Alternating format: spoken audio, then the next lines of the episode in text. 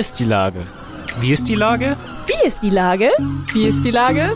Wie ist die Lage? Wie ist die Lage? Wie ist die Lage? Der fast tägliche Podcast mit Lars Meyer. Wie ist die Lage? Unser fast täglicher Podcast als Kooperation von der Mopo und der Gute-Leute-Fabrik spürt tagesaktuellen Fragen nach. Seit 2020 kommen prominente Lenker und unbekannte Denker, also Barkeeper, Bäckerinnen oder Bürgermeister, knapp 15 Minuten zu Wort. Die Auswahl ist rein subjektiv, aber immer spannend und überraschend. Mein Name ist Lars Meyer und ich rufe fast täglich gute Leute aus Hamburg an. Unser Werbepartner, der das diese Woche möglich macht, ist das Discovery Dog. Ab 2.6. in der Hafen Hafen City. Hier wird ganz Hamburg zum multimedialen Abenteuerspielplatz. Erlebt Hamburg per Virtual Reality aus ungesehenen Perspektiven. Das war Werbung. Herzlichen Dank. Heute befrage ich den Musiker Enno Bunger. Ahoi Enno. Ja, moin, grüß dich, Lars.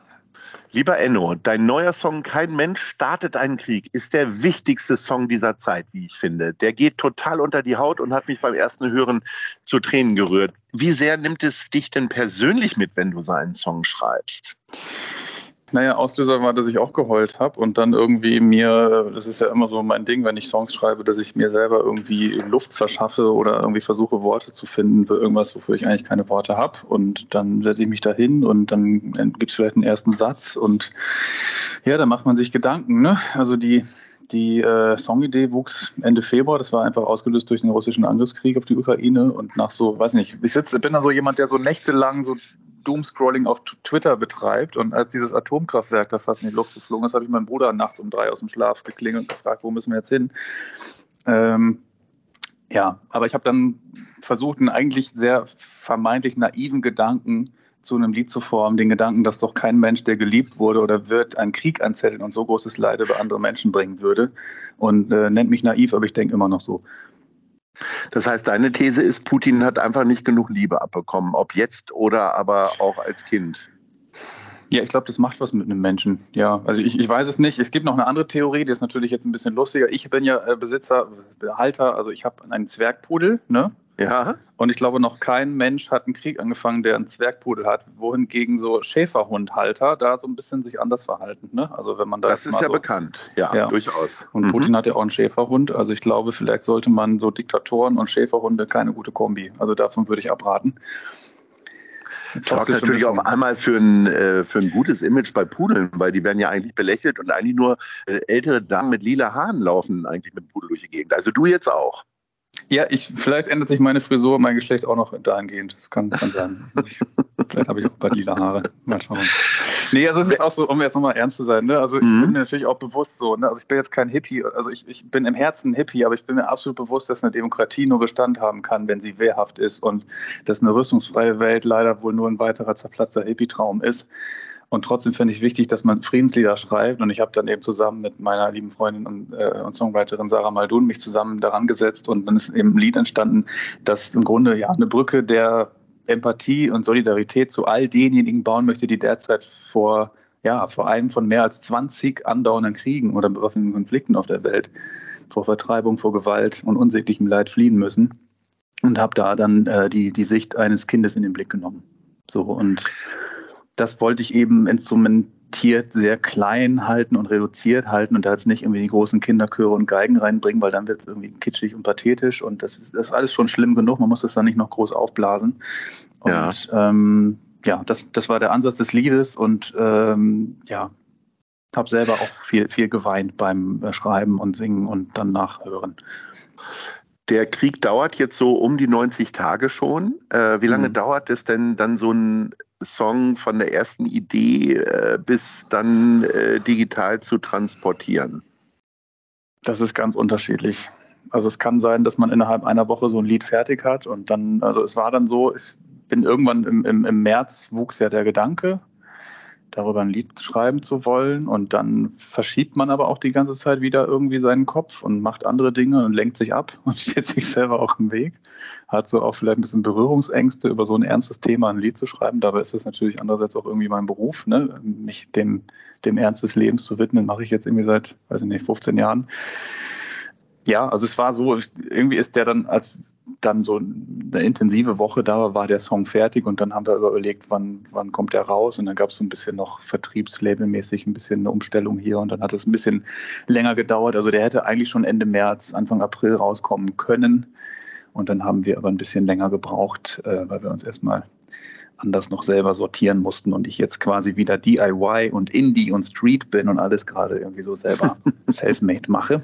Ich bin mhm. mal so wieder gerade so wie kurz nach dem Abi 2006. Weißt du, ich schreibe so selber die Mails und alle Leute an und sage, hier, ich habe ein neues Lied und hör mal rein und so. Während das früher ja immer so Agenturen und Promofirmen und sowas und äh, was ist, äh, großes Major-Label gemacht hat und jetzt gerade macht total Spaß. Also ich mache das sehr gerne, die Kommunikation auch direkt zu führen wo dann ähm, eine Single rauskommt, kommt ja meistens auch ein Album hinterher. wie, wie, wie steht es denn bei dir jetzt um ein Album? Ja, ich habe ja, wir, wir, haben uns ja letztes Jahr haben wir hier ein bisschen gesprochen, da hatte ich dir erzählt, dass ich gerade ja. noch so ein Online-Konzert des Startup gegründet hatte und das lief auch für mich persönlich als, als Musiker total gut. Ne? Also ich habe mir ein neues Standbein ja. geschaffen und konnte davon dann auch äh, ganz gut leben und habe jetzt ganz viel gemacht. Ich habe über 200 äh, private Online-Konzerte gespielt, auch wow. für viele Menschen, die, die, die, die nicht den Weg aufs Konzert finden können, äh, vielleicht auch, weil sie einfach äh, ja, weil digitale Konzerte inklusiver sind und so, ne? Und das war total toll. Und ich habe aber in der Zeit natürlich nicht wirklich viel geschrieben. Und äh, jetzt gerade ist so, nachdem, weiß ich nicht, äh, was ja der Frühling ist wieder da und man kann wieder Dinge unternehmen, man kann auf Konzerte gehen und eine Stadt wie Hamburg hat eben sehr, sehr viel zu bieten. Und ich bin gerade in so einer Phase, wo ich natürlich eigentlich viel mehr schreiben und arbeiten müsste. Aber ich liebe es gerade einfach auf der Welt zu sein und zu leben und zu und Spaß zu haben und irgendwo im Park rumzuliegen und Cremant zu trinken und was weiß ich. Also es ist gerade irgendwie, ich glaube, es ist auch mal wichtig, dass man einfach sich mal Zeit für sich selber nimmt und einfach lebt und Spaß hat, sofern man das sich erlauben kann. Und ich habe jetzt irgendwie vier Alben gemacht und da kommt auch bald was. Ich habe auch ganz viele Ideen, aber gerade irgendwie brauchte ich auch noch mal ein bisschen Zeit, wieder, äh, weißt du, Psychohygiene und so, einfach mal zu leben und ja, das ist ja auch wichtig, ne? Also wenn man jetzt das Lied hört, dann denkt man ja, du bist ein todtrauriger Mensch, bist aber ja grundsätzlich äh, hast ja, es gibt ja zwei Seiten im Leben, die Sonnenseite und ich hoffe, jeder Mensch hat zwei Seiten und ja, unbedingt. auch so, ne? Also in der Musik gehe ich oft in diese Traurigkeit rein und aber als als Mensch hat man natürlich auch, also weiß ich nicht. Also es ist ja umgekehrt auch so, dass dass äh, irgendwelche Komiker oder Comedians ja auch eine sehr düstere Seite in sich tragen und ich bin jetzt eben beruflich eher der vielleicht in meiner Musik etwas düsterer und dafür aber privat eigentlich ganz,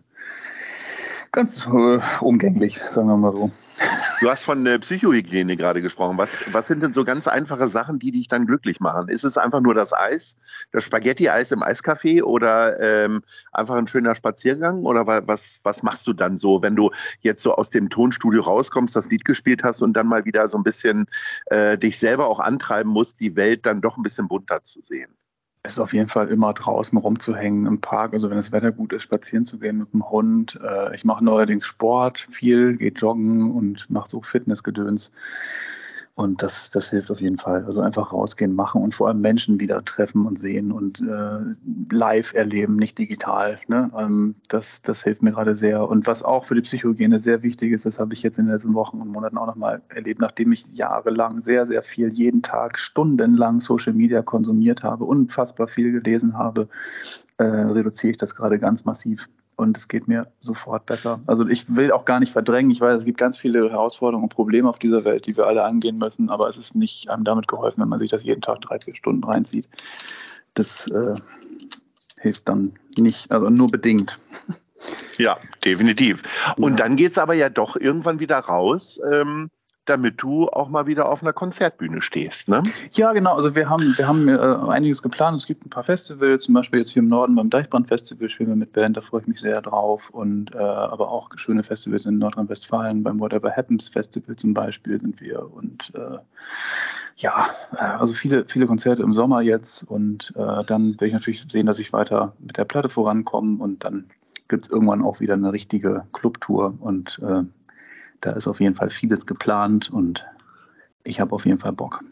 Sind die alten Knochen dann einge äh, eingerostet, irgendwie, wenn es jetzt live losgeht? Oder meinst du, meinst du damit meine Band? Da, da, genau. ähm, nee, aber da ist nämlich einer schon über 40, ne? Einer oh, schon über 40, ist, richtig Das ist Knochen. crazy. Liebe Grüße das ist crazy. Ja. nee, aber äh, du hast ja sehr viele Online-Konzerte jetzt gemacht. Die hast du alleine mhm. gemacht, ne? Äh, das heißt, Texte hast du noch so einigermaßen drauf.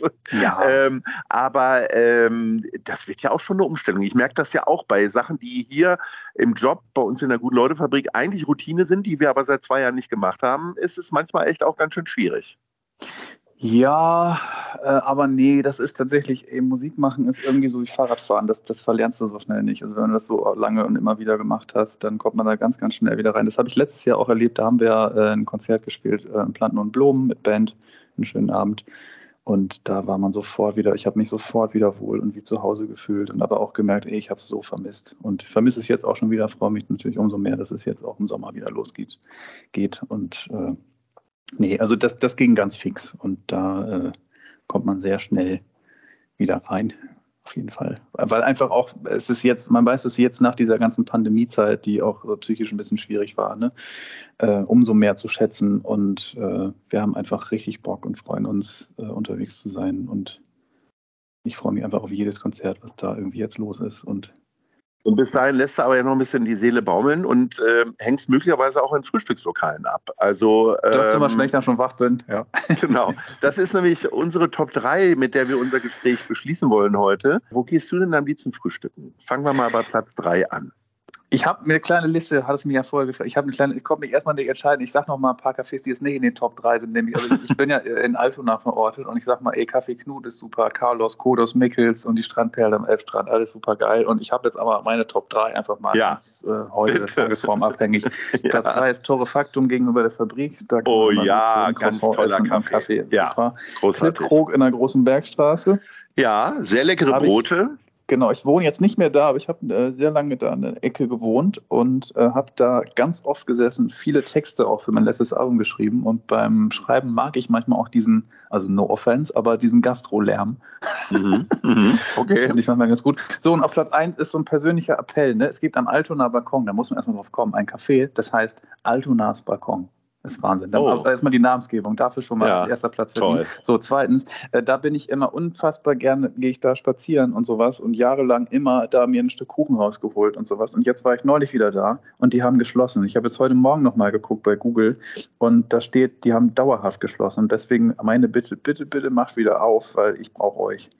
Vielleicht können wir das ja irgendwie bewirten. Äh, wenn ja. du die ganze Zeit da im Clipkrug äh, Texte geschrieben hast, ähm, muss ich gerade an Leonard Cohen und andere denken, die ja in den Orten auch manchmal Songs geschrieben haben, die sie dann dem Ort gewidmet haben. Käme dir das mal in den Sinn? Ein Song über Clipkrug ist wahrscheinlich ein, ein Wortbrecher, ein Zungenbrecher, ne? Oh, das ist ja ein guter, gutes norddeutsches Wort. Erstmal die Namensgebung ja. finde ich schon mal ja. gut. ähm, aber nee, da bin ich dann irgendwie, weiß ich jetzt nicht, ob ich darüber also, Ist halt nicht wieder Ich habe hab ja allgemein über, über die, die, die Stadt, in der wir uns aufhalten, habe ich ja mal 2015. Ja, durchaus. Eine sehr schöne Hamburg-Hymne. Ja. Dankeschön. Und, ja. Aber ich habe jetzt, glaube ich, jetzt für so einen Kaffee, also da, da, da müsste man mich noch ein bisschen effizienter vielleicht so bestechen mit Kaffee und mal irgendwie umsonst rüberschieben. Und dann, weißt du, so, so vielleicht. Vielleicht ja. man mich so. Das hat bis jetzt noch keiner Leute versucht. Zu. Mhm. Sehr schön. Enno, ich wünsche dir einen ganz wunderbaren Sommer und äh, dass du irgendwann keine Notwendigkeit mehr hast, solche Lieder zu schreiben. Äh, trotzdem bedanke ja, ich mich aber auch noch für deine. Noch, ich habe ja. zwei Songs noch über die Klimakatastrophe auch noch gerade. Also richtig gute Laune, ah, ja, auf jeden okay. Fall. Aber vielen Dank schon mal für diesen Song, der mir sehr aus dem Herzen spricht, den ich je, jedem wirklich ans Herz legen möchte. Und vielleicht hören wir ihn ja jetzt in der nächsten Stunde bei Ahoi Radio. Also in diesem Sinne. Bis dahin. Vielen lieben Dank für die Einladung, Lars. Jo. Tschüss. Tschüss.